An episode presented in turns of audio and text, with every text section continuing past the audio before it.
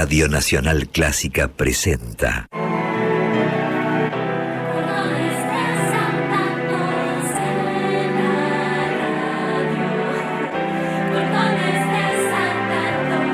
Clásicos desatados. Idea y conducción. Jessica Feinsohn.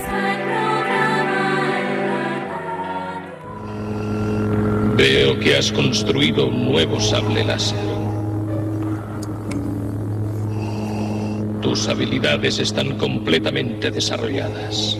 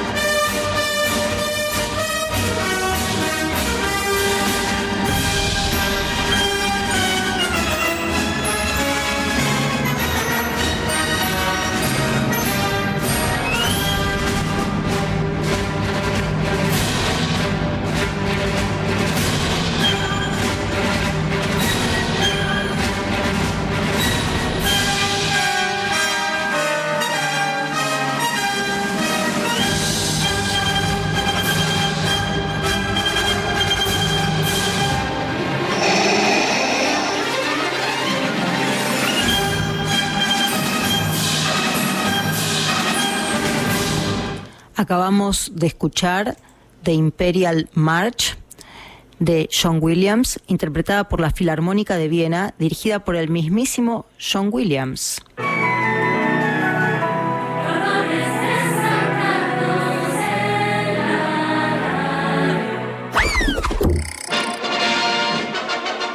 Hola, buen día. Les presento a Jessica Feinsold, la conductora de Clásicos Desatados un programa hecho con chicos, para chicos y grandes.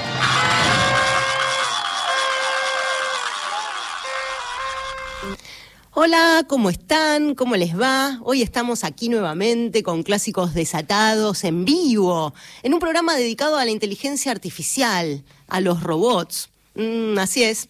Nos subimos a la cresta de la ola y entrevistamos a Matías Grimberg, músico, psicólogo neurocientífico, director de UMAI, empresa especializada en inteligencia artificial. Y agárrense, porque como ya saben, los que nos conocen, estos periodistas no se las van con chiquitas. Porque, ¿qué es lo artificial? y decían que es lo creado por el humano, algo no natural, creado mediante tecnología, también la ropa, el maquillaje, las operaciones. Luli, que hoy no pudo venir, contaba que ella suele jugar a piedra, papel y tijera con la compu y que la inteligencia artificial puede tener más paciencia que los humanos. La verdad que eso es algo bueno, ¿no? Quizás. ¿Se embarazan los robots? ¿Ponen huevos? ¿Tienen alma artificial? ¿Tendrías un robot como amigo? Hoy les recomiendo que escuchen que atentos clásicos desatados porque el programa está imperdible. Y para que no sea solo una expresión de deseo, antes, que, antes de presentar a los periodistas que están acá en vivo, quiero agradecer especialmente a nuestra inteligencia en el sonido, al gran Diego Rosato, a Martín Gulich, a Boris, a Raquel Gorosito, a Úrsula Hahn, a Gustavo Mainetti, a Esteban Dantona, a Jorge Luján, a mi amor, a mis amigos. Y quiero contarles que junto con nosotros está también nuestra coordinadora de aire, Úrsula Hahn, como ya les dije, la operadora de sonido Natalia Bravo y nuestra locutora Graciela Almada. ¿Cómo estás, Graciela? Muy bien, hola, bienvenidos desatados. Buen sábado. Muchas gracias, muy, muy buen sábado para vos. Y acá tenemos con nosotros a Dante. ¿Cómo estás, Dante? Qué alegría que estés con nosotros en vivo por primera vez. Él es uno de nuestros periodistas desatadísimos. Hola, estoy Hola, estoy muy feliz de poder haber venido. Quería contarles una noticia que a los amantes del rock inglés les va a encantar. La voz de John Lennon se recreó con una inteligencia artificial y con esa voz Paul McCartney va a hacer una nueva canción para su mundialmente reconocida banda, The Beatles. Ah, muy bien. Esa es una de, la, de, de los motivos, de la excusa por la cual hacemos el programa hoy. Así que en breve escucharemos a John Lennon nuevamente en vivo, ¿no? ¿Será así? ¿En vivo, Bauti? ¿Cómo andas, Bauti? Muy bien, bueno, hola a todos los y las oyentes. ¿Vos sabés que a mí no me interesan mucho los robots? ¿En serio? No, no les presto mucha atención a la robótica. Mm, vas a tener que, que ayornarte un poco, ¿eh? me parece. Pero bueno, si no te irás a vivir eh, al- arriba de una montaña Ah. eh, en el futuro. Y acá tenemos a nuestra periodista desatada, Elena. A ver, vamos a alcanzarle un micrófono. que estamos... Ay, que como saben, estamos acá en vivo, entonces las, las cosas en vivo son así. ¿No, Ele? ¿Cómo andás? Bien. Qué, qué lindo que estés aquí con nosotros. ¿Cómo, ¿Te gustó la entrevista que le hicimos el otro día y que están por escuchar los oyentes a Matías Greenberg? Sí, pero no lo entendí tanto. ¿Por qué no entendiste? Eran palabras difíciles. ¿Cómo cuáles? Es que no me las acuerdo porque son difíciles. claro, obvio, es lógico, más que lógico. ¿Y vos que, que había alguna pregunta que yo me acuerdo de, las que vos, de las tantas que hiciste que, que te gustaría contarles a los oyentes? Sí, eh, ¿existe un país de robots? Ah, mira, ¿y una ciudad Sí, también? existe. ¿Cuál? Robotsia. Wow, ¿y cómo es Robotsia? Eh, lo más que hay es inteligencia artificial. Ah, claro, me imagino. ¿Y dónde queda? Eh, en Alemania. Wow, mirá, así que los alemanes serán los primeros robotizados. Ojo que acá les estamos avisando desde clásicos desatados. Y acá está con nosotros Uri. ¿Cómo andas, Uri? Hola oyentes, fríos días. Venimos a calentarles el fin de... Espero que les guste el programa de hoy, que es muy inteligentemente artificial. Uf, es cierto. ¿Y vos, Juli, cómo andás? Bien, ¿y vos? ¿Todo bien? ¿Qué contás? Quería contarles que hoy es el Día del Historiador. Ah, mirá, qué bien.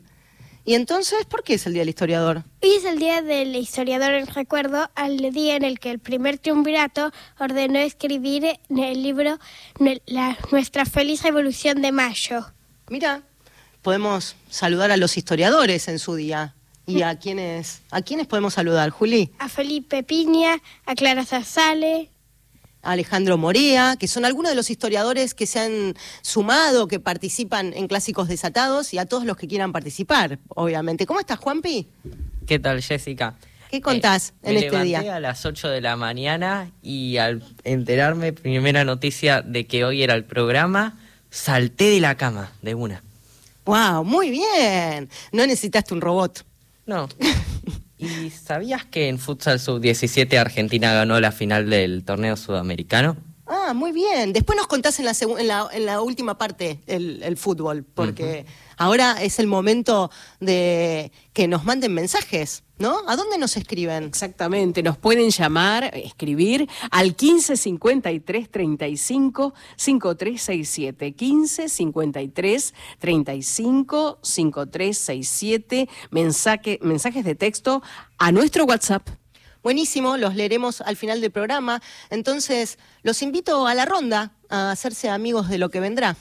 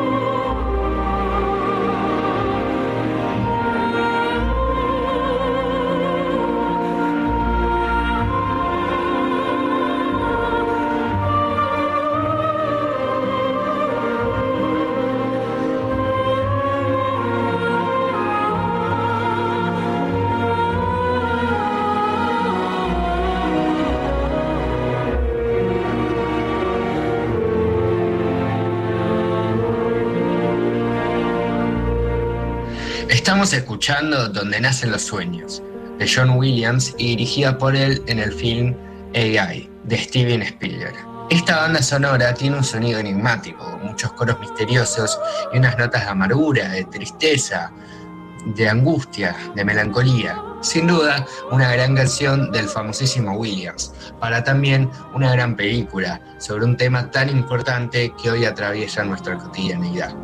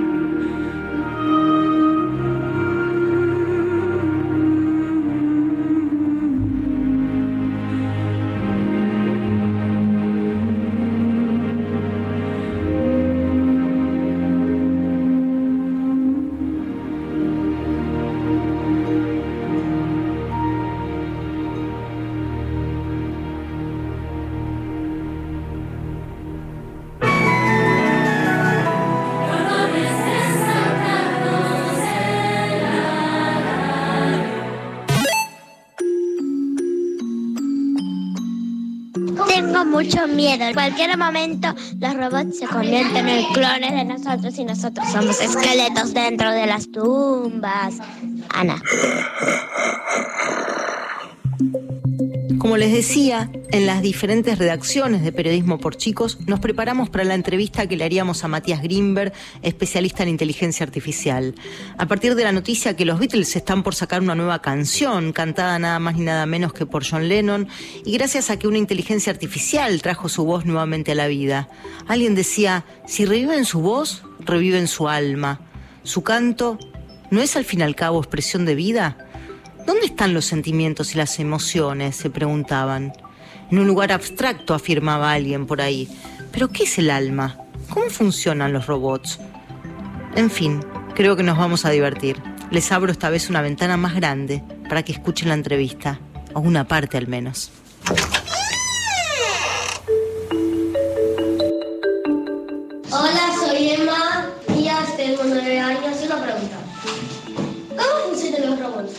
Primero una cosa importante a distinguir es que cuando uno piensa en robots está hablando de un robot físico, o sea, un, un aparato, una máquina física que hace cosas en el mundo real. Cuando hablamos de inteligencia artificial estamos hablando no de lo físico, sino de programas en la computadora, de sistemas en la computadora, de lo que es, se dice software. Es, digamos, el programa dentro del robot. Es un programa, pero no es el robot en sí. Hay robots, por ejemplo, que funcionan con agua.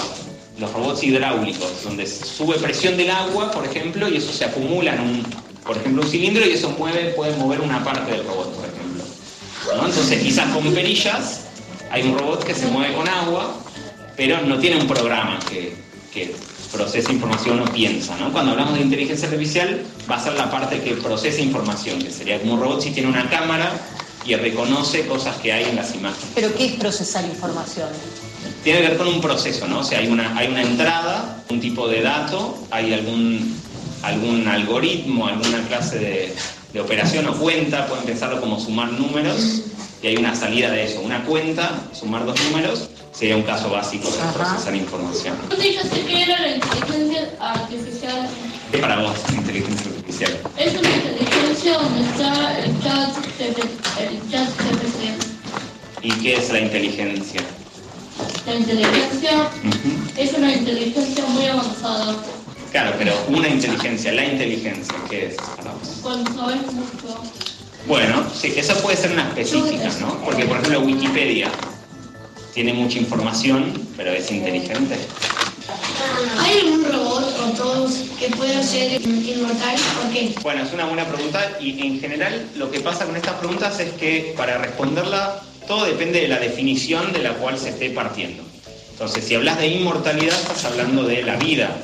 ¿Qué significa que un robot esté vivo o un ser esté vivo? Entonces va a depender de eso. Hay que primero responder eso. Por ejemplo, acá, ¿cuántos conocen ChatGPT? Ahí que- to- Todos lo usan. ok. Me suena, pero no sé. Ok, eh, ¿Y lo usaron? ¿Lo probaron? Sí. Pero no sé qué es. Ok. ¿Qué le preguntaste? Hacer una historia de terror que el protagonista se llama Santino. ¿Y ¿Te asustó? ¿No? Ah, entonces, no fue Tan inteligente. inteligente no es. Eso, no fue tan inteligente. Volviendo a la pregunta anterior, ¿de qué es la inteligencia artificial? Eso fue, fue algo que fue cambiando de definición, porque lo llaman la paradoja de la inteligencia artificial. Que primero dicen, uh, si hiciéramos un sistema que puede resolver esta tarea, sería una inteligencia artificial. Y eso pasó, por ejemplo, con el ajedrez. ¿No? Dijeron, vamos a hacer un programa de computadora que juegue al ajedrez. Y decían, uh, si resolvemos eso, eso es inteligencia, la verdadera inteligencia artificial. Y después lo hicieron y dijeron, ah, en realidad esto no era tan complicado y es solo un programa que juega al ajedrez. Y así se fue moviendo un poco la definición. En general, cuando se habla de inteligencia artificial, es un sistema automático que tiene alguna característica de inteligencia humana, o que es un agente que, que toma decisiones o que aprende, ¿no? Entonces, en general, cuando se habla el día de hoy inteligencia artificial, se está hablando de programas que aprenden, entre comillas. Aprenden a partir de datos. Y ahí es lo que decía Santino de que no es que va y busca en Google, sino que para saber lo que sabe del lenguaje, procesó todo el Internet, básicamente. No sabía nada y simplemente encontrando letra tras letra empezó a encontrar patrones. Ok, la hola es un patrón de estas letras. Y procesando todo el Internet que existe, aprende el lenguaje. Es bastante impresionante. porque nadie le dijo cómo hacerlo, simplemente procesó, o sea, de alguna manera calculó todo el lenguaje que existe y con eso entendió el lenguaje de una manera bastante general. A No es ver. que busca en Google, le podés preguntar cosas nuevas, vos le decís, hacé un, un cuento de terror que trate sobre estas cosas y hacerlo en el estilo de, este- de ese- de un escritor cualquiera, eso no existía antes, no existe en Google, lo está generando en el momento. あ。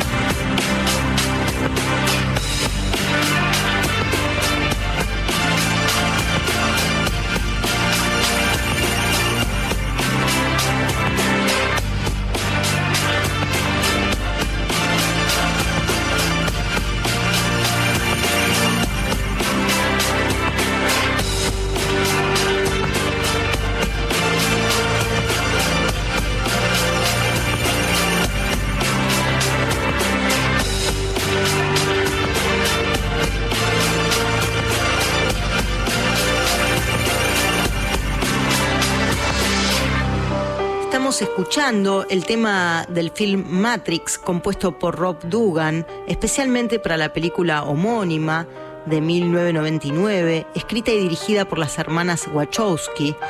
Representa un futuro distópico en el que la humanidad está atrapada sin saberlo dentro de una realidad simulada llamada Matrix, que las máquinas inteligentes han creado para distraer a los humanos mientras usan sus cuerpos como fuente de energía en campos de cultivo.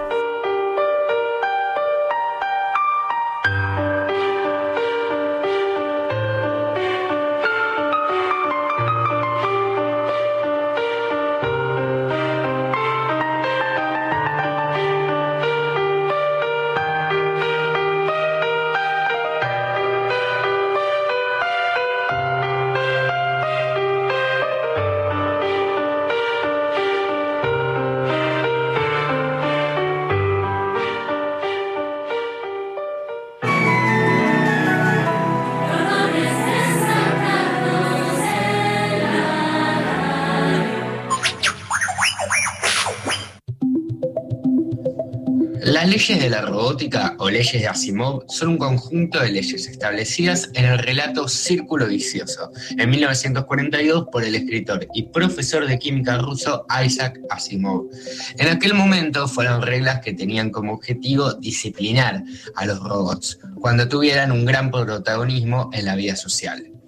Primera ley, un robot no hará daño a un ser humano, ni por inacción permitirá que un ser humano sufra daño. Segunda ley, un robot debe cumplir las órdenes dadas por los seres humanos, a excepción de aquellas que entren en conflicto con la primera ley. Tercera ley, un robot debe proteger su propia existencia en la medida en que esta protección no entre en conflicto con la primera o con la segunda ley.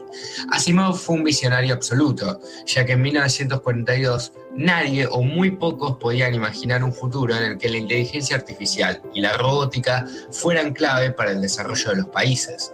En una entrevista al escritor en la televisión española, en 1982, hace 40 años, aseguraba sin despeinar que en el 2000 se considerará analfabeto a quien no sepa manejar una computadora.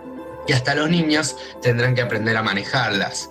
Todas cosas que hoy en día forman parte de nuestra cotidianidad y que muy pocos pensaron y predijeron. Sin duda, Asimov fue un gran visionario. Soy Alejo Carbone y tengo 14 años. Queremos que nos cuentes qué te parece el programa, que nos envíes sugerencias y también invitarte a jugar con nosotros a ser periodista. Escribinos a periodismoporchicos.com o a nuestro WhatsApp 54911 2576 4249. Adivinador,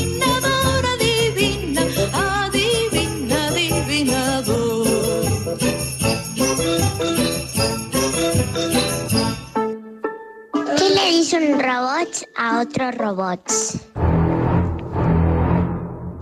Por favor, apodérate de las humanos. Hasta la vista, baby.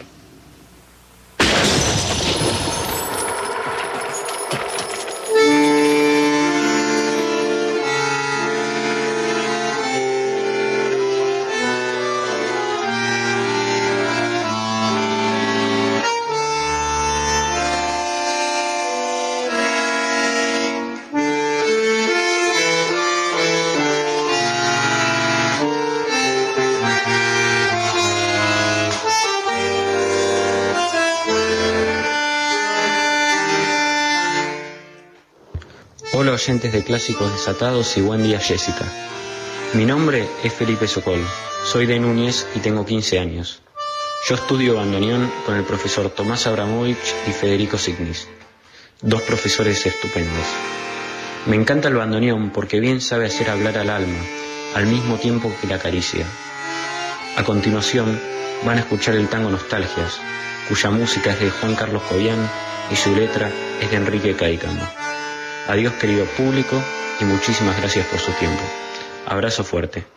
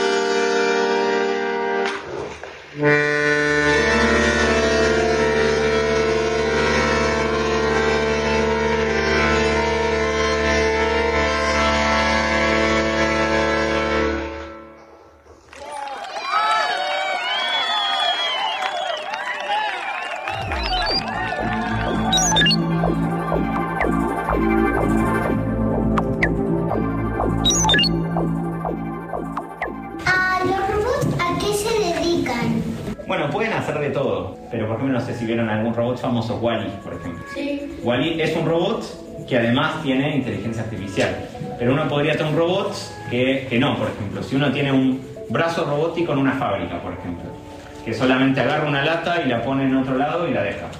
Y agarra la lata y lo mueve y la deja. Eso es un robot que se dedica a mover latas en una, ¿Y no tiene una inteligencia fábrica. artificial? En general no, o No. sea, serían instrucciones muy sencillas que dice agarrar la lata, mover, soltar. Ah, pero no más. Claro, sí. es mecánico. Es- es de ver- sí, es más mecánico. Ah. Pero no tiene esto, por ejemplo, que aprende a partir de datos. Ahora hay robots donde sí, aprenden a jugar al fútbol, por ejemplo. Y eso no le dicen instrucción a instrucción. Si la pelota viene por acá, hace así y pegale. Porque eso sería muy difícil hacer todas las reglas, sino que practican. Primero, no saben ni caminar y van practicando cómo hacen para moverse y, y terminan aprendiendo a jugar al fútbol. Artificial podrá necesitar personal. Hay muchas empresas que proponen algo parecido ya, ya existen, cosas así, que lo que hacen es hacer una copia digital. Uno puede, digamos, pasarle todo, tu, por ejemplo, todos tus historiales de conversación y van a poder generar videos con tu voz, con tu cara, hablando parecido a vos y la gente va a poder hablar, va, esto ya existe, va, va a poder hablar con una versión digital de vos. Eso es distinto a resucitar. Quizás en cierto sentido sí, ¿El robot tiene la misma cantidad de sentimientos que el ser humano? Bueno, esa es la pregunta, la verdadera pregunta. Cuando yo les contaba de por qué me metí en esto y demás, les dije que la conciencia, la conciencia es el misterio para mí más profundo que, que existe en las disciplinas humanas, que es el experimentar la vida. Nosotros podemos entender bastante bien ahora cómo un humano, por ejemplo, percibe algo, ¿sí? Como uno toma cierta información de una, de una foto, por ejemplo, de yo veo la mesa y cómo yo llego a entender que esto es una mesa. Eso lo entendemos bastante bien. Pero no el hecho de experimentar ver una mesa, que es cómo sé yo, por ejemplo, que vos ves el mismo verde que yo acá. ¿no? Ese es el tipo de pregunta más, más profunda. Entonces, las inteligencias artificiales de, de ahora, como GPT, entienden muy bien los sentimientos mejor que los humanos, mejor que el 99.999, hasta ahí, de los humanos, sí, es impresionante, pero no hasta donde sabemos y hasta ahora lo que se piensa es que no están sintiendo. Es posible que podamos hacer que sientan. pronto.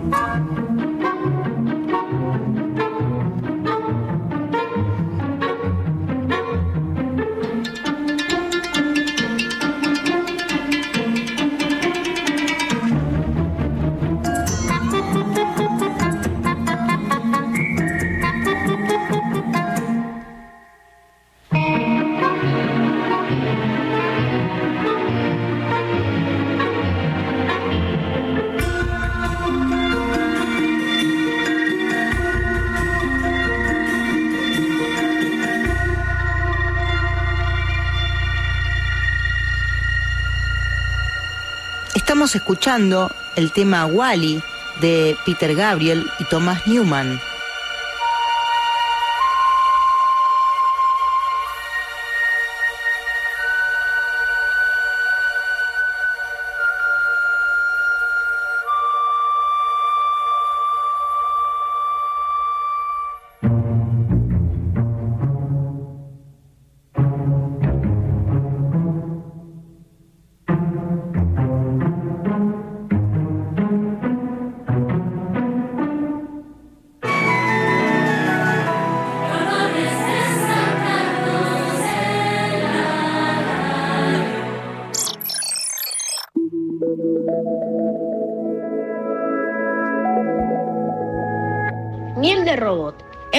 Finlandia se inventaron unos pequeños robots con la funcionalidad de abejas que cuentan con músculos artificiales para la polinización. Estas abejas robóticas se alimentan y controlan con rayos láser o una luz LED.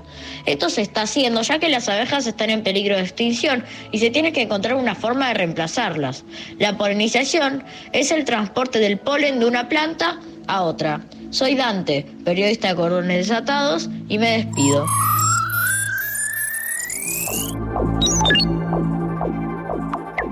¿Los robots creen que son los dioses? Eh, no, no, más bien va a ser al revés. Porque hay gente que cree que la inteligencia artificial es como un dios que va a aparecer pronto, va a ser infinitamente inteligente próximamente.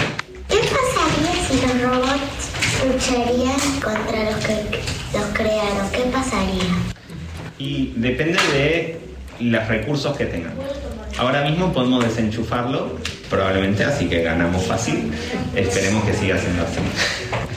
Las inteligencias artificiales no, no van a creer que nosotros somos dioses, pero nosotros podríamos creer, creer eso, porque si hacemos, inventamos vida artificial, eso puede ser un- una razón por la cual nosotros llegamos a, a, a ser otro tipo de especie. Hay un historiador, Yuval Noah Harari, que hizo un libro que se llama Homo Deus, que es el humano con los poderes de los dioses, a través de la ingeniería hacer cosas como crear vida, crear inteligencia.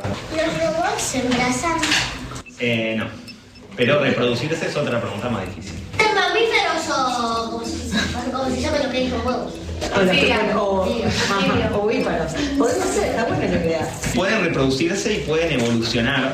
Es más, es un método para crear inteligencias artificiales, hacer que evolucionen, que vayan viendo, variando y que sobreviva la mejor, así como evolucionamos nosotros. Esa es una técnica para crear inteligencias artificiales. Se pueden reproducir en el sentido de que pueden generar copias de sí mismo y ir mejorando, pero no van a hacerlo como hacen los seres biológicos. ¿Los robots son autosuficientes? Por ahora no, porque no hacen nada de lo que haría un, un organismo que se plantearía si, si es autosuficiente o no. O sea, no tiene ningún objetivo para el cual ser autosuficiente en realidad. Existe como un programa en la computadora. Podrían llegar a serlo. O sea, por ahora no es que tienen instintos de supervivencia, no tienen necesidades que tienen que cubrir para sobrevivir. Así que no, no hay un requisito para ser autosuficiente que, que- que cumpla. Puede hacer un robot que tenga un panel solar y se mueva y, y haga algo, pero no es la inteligencia artificial de la cual estamos, estamos hablando. Pero ¿por, por qué eh, necesitaría ser autosuficiente? Bueno, eso va un poco de la mano de por qué nos destruirían. Ah, Que si tienen razón para destruirnos sería instinto de autopreservación. Muchas disciplinas es un problema abierto la seguridad de la inteligencia artificial y lo que llaman la alineación de la inteligencia artificial, que es cómo hacer que una inteligencia artificial tenga valores alineados a los nuestros, que quiera cosas parecidas y que no actúe en nuestra contra. Esta es una, un, un área de investigación muy, muy importante ahora y, y muy, muy prematura. ¿Por qué los científicos le tienen miedo a la inteligencia artificial? Claro, Elon Musk y, o- y otro- y otros eh, dijeron que la inteligencia, la inteligencia artificial causaría daños para la humanidad. Hay distintas escalas de problemas y riesgos en estos sistemas. Una es, por ejemplo, que se usen mal cuando se usan en toma de decisiones, por ejemplo, cuando el gobierno, los gobiernos usan algoritmos para ver, por ejemplo, a quién darle un seguro, cómo repartir recursos, a quién contratar, a quién despedir las empresas. Lo- estos sistemas, por ejemplo, discriminan. ¿no? Entonces hay problemas en el uso que son un riesgo, pero no son catastróficos. Después hay otro tipo de usos que es gente que lo usa mal, como está en seguridad informática desde siempre. Uno siempre puede hackear sistemas y robar plata o estafar usando la programación. Eso es un riesgo de siempre. Ahora hay posibilidad de hacer eso eh, de manera más poderosa y en escalas más grandes, o sea, hacerlo más masivamente con inteligencia artificial. Y ese es otro riesgo. Por ejemplo, no sé si vieron los deepfakes, esto que hablábamos de que uno puede generar videos de alguien diciendo, diciendo algo que no dijo. News a nivel social es un riesgo. La desinformación para manipulación de la población o manipulación política. Y también en escala individual, hacer estafas. Llamadas telefónicas de mentira usando la voz de, gente cercana a esa persona. Ese es otro, otro tipo de riesgo. Y después está lo que hablamos cuando se habla de la superinteligencia artificial y la singularidad, que ese es el riesgo más importante, que es qué va a pasar cuando hagamos una superinteligencia artificial. ¿Existe un mercado negro de los robots? Más bien no, eh, o sea, está, o sea, siempre las actividades ilegales existen eh, escapándole a la ley. Eso pasa desde siempre en la seguridad informática. Existe lo que es la Deep Web. Podés hacer un modelo de inteligencia artificial que, por ejemplo, se especialice en hackear sistemas. Y ese va a estar prohibido.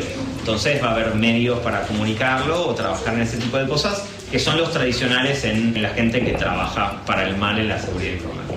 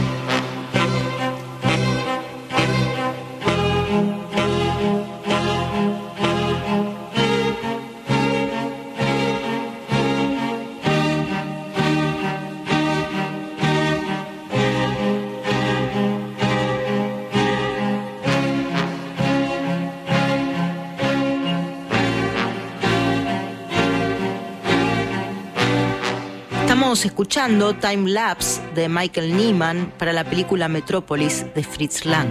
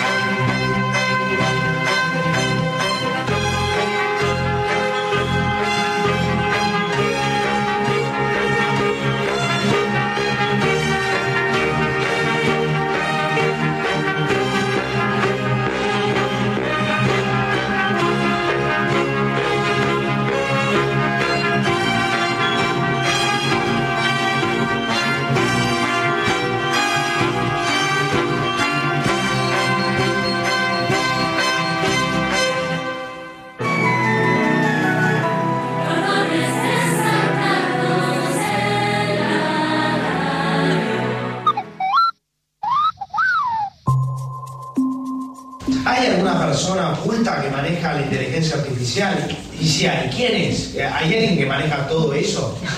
No está oculta, digamos, pero mucho del- de este poder está en las manos del director de OpenAI ahora mismo, que es la empresa detrás de ChatGPT, que se llama Sam Altman. Después hay, hay distintos roles. Él es el que es el director ejecutivo de la empresa, pero al mismo tiempo hay ingenieros que quizás son los que primero tienen ahí el control directo.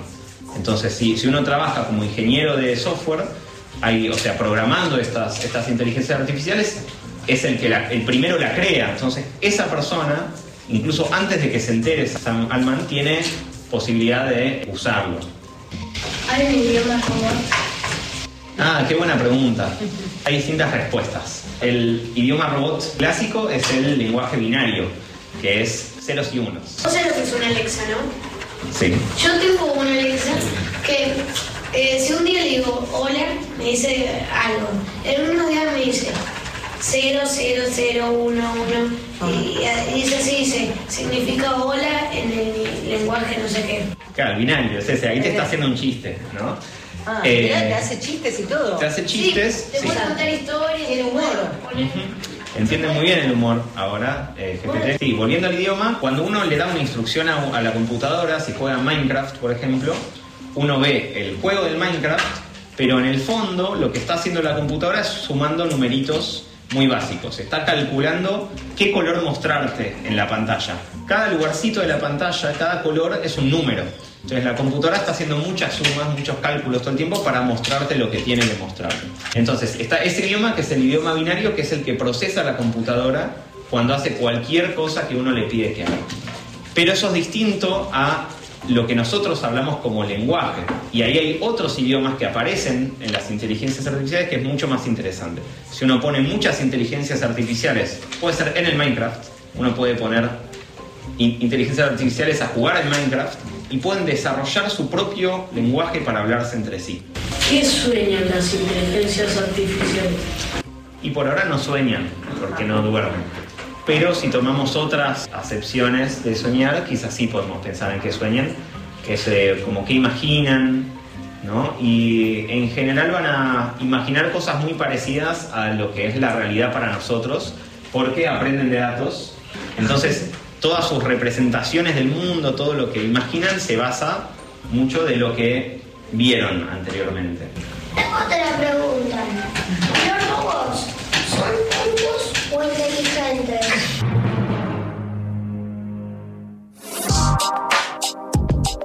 Un día miré mi biblioteca y me dije, me gustaría recomendar estas novelas. Después encendí la compu y me dije, me gustaría recomendar estos videojuegos. Después miré una peli y me dije, me gustaría recomendar estas películas. Así que decidí hacerlo. Bienvenidos a Recomendaciones Desatadas. Con recomendaciones de libros, series, películas, videojuegos y mucho, mucho más.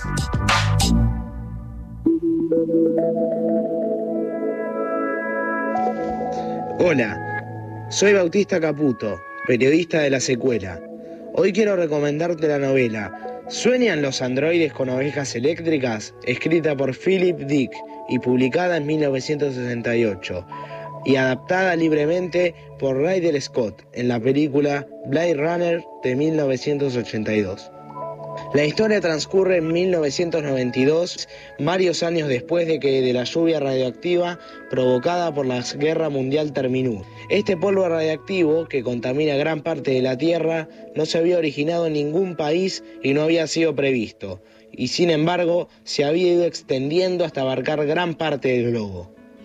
Como consecuencia, las Naciones Unidas alientan y animan a la gente a emigrar a colonias fuera de la Tierra para pres- preservar a la raza humana. La ONU utiliza medios como la televisión para promover la emigración. Uno de los incentivos es que cada familia que decida emigrar recibirá un androide sirviente hecho a medida. Las personas que permanecen en la Tierra viven en ciudades caóticas donde la radiación causa enfermedades y daña sus genes.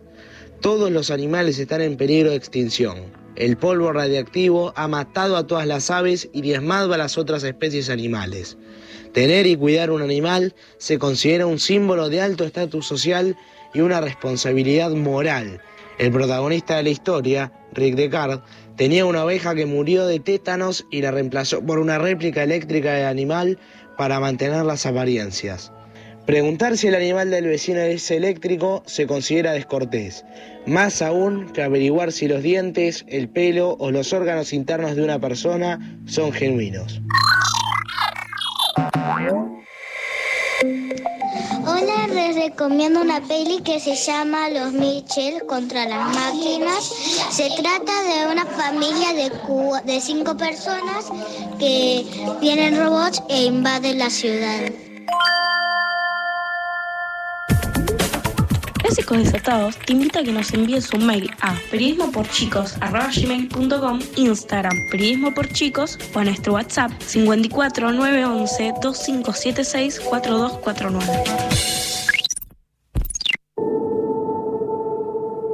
Hola, soy Isabela, tengo 11 años y vivo en Inglaterra. Yo pensé que un mundo manejado por robots no sería muy lindo, porque ellos no tienen corazón y sin corazón no tiene amor.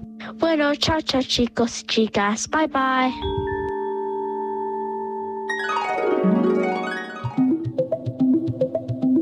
¿Sabías que existen cepillos de dientes eléctricos que se conectan a una inteligencia artificial y te dice dónde tenés que apretar, frotar, con qué inclinación?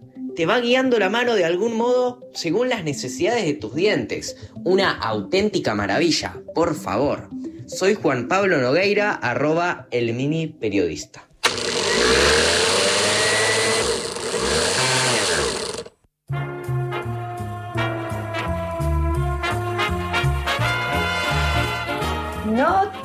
Te pierdas clásicos desatados. Ahora en versión comestible. Sí, te puedes comer los clásicos.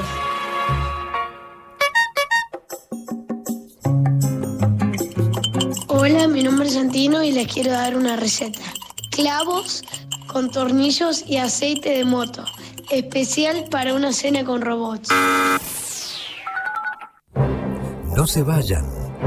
Es el momento de nuestra sección quizás más esperada.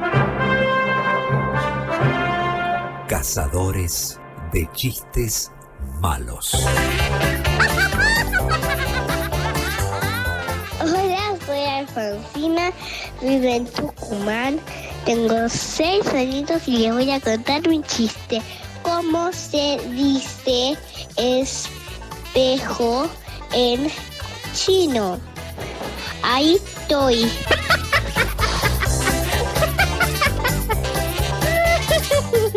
Le dijo la bombilla al electricista? ¿Te gusta hacerme la rosca?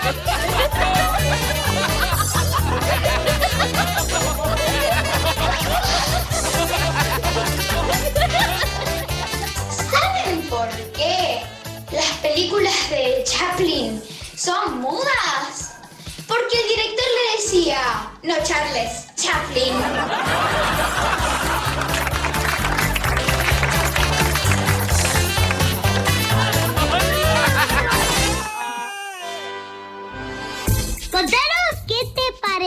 Programa o dejaros tus sugerencias. Escribiros a periodismo por chicos arroba gmail.com o enviarnos un WhatsApp al 11257642249.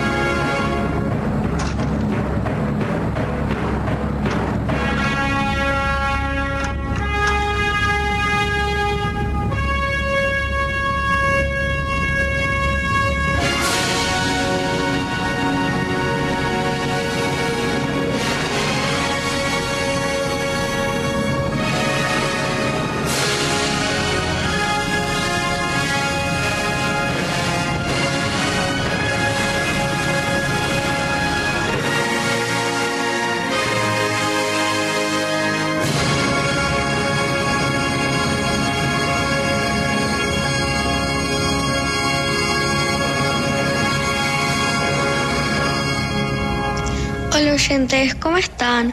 Soy Lucía y acabamos de escuchar Así habló Zaratustra, del compositor alemán Richard Strauss, que es considerado el más grande de los modernos compositores de ópera.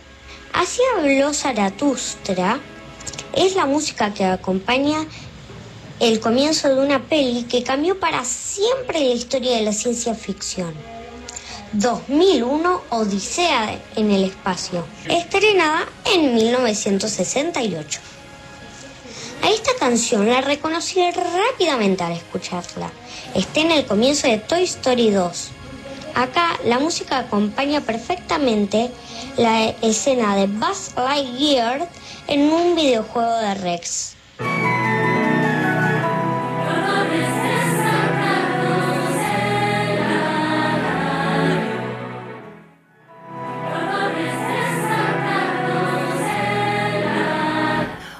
A todas y a todos, bienvenidos y bienvenidas. Hoy tenemos un invitado muy especial en nuestra sección eh, de. ¿Cómo se llamaba nuestra sección? El crítico literario Luis José San José. ¿Usted sabe cómo se llama nuestra sección? Sí, sí, muchas gracias. Se llama Noticias Color del Sol. Ay, cierto, se me derritió la cabeza. Eh, dígame, eh, ¿cuál es el verdadero significado de Caperucita Roja? Bueno, en realidad el lobo es el padre de Caperucita, que, que, es un cazador, y eso lo vuelve loco, por lo que decide asesinar a su madre y a su hija. Oh, ¿Y qué representa el cazador? Y representa el lado humano de, de, de, del padre para que trata inconscientemente de salvar a su hija, lo que es obviamente una referencia al concepto que habla Freud en su libro. Bueno, tampoco nos metemos en la boca del lobo, ¿no?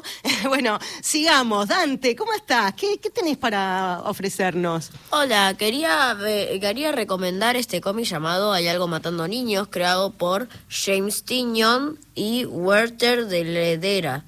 Este cómic es de misterio y de terror y está muy bueno. Se trata de cómo los monstruos viven en nuestra sociedad actual y hacen que, bueno, matan a los niños. Uf, estamos, estamos terroríficos, ¿no? eh, realmente. Sí. Y bueno, también quería contar algo sobre los robots, que no sé si se dieron cuenta, pero por lo menos para mí los robots tienen como una especie de estereotipo, como que tienen movimientos torpes, que son inteligentes, o por lo menos es lo que yo tengo en la cabeza. Hablando de eso, ¿debería haber ese para los robots? Ah, mira, Elena tenía una, una pregunta al respecto. Sí, que se distingue si los robots son hombre o mujer porque deberían ser algo, si no... Quizás, ¿no? Está buena la pregunta. Juanpi. Bueno, Messi hizo tres goles en la despedida a Maxi Rodríguez en la cancha de News y uno en la de Riquelme en la de Boca.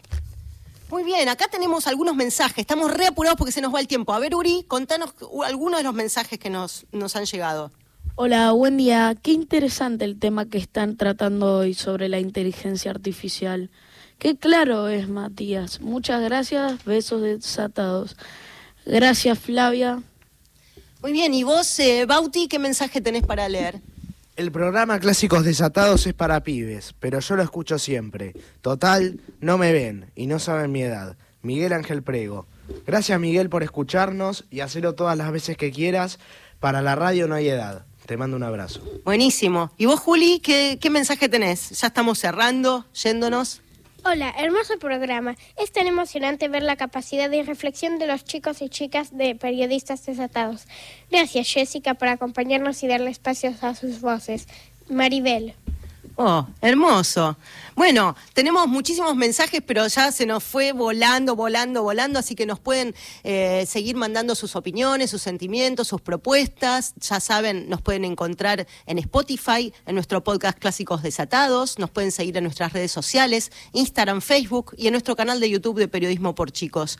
Se nos fue el programa y pronto está por salir Cordones Desatados número 20, así que estén atentos. Nos quedaron como siempre recetas, poesías y chistes por contar.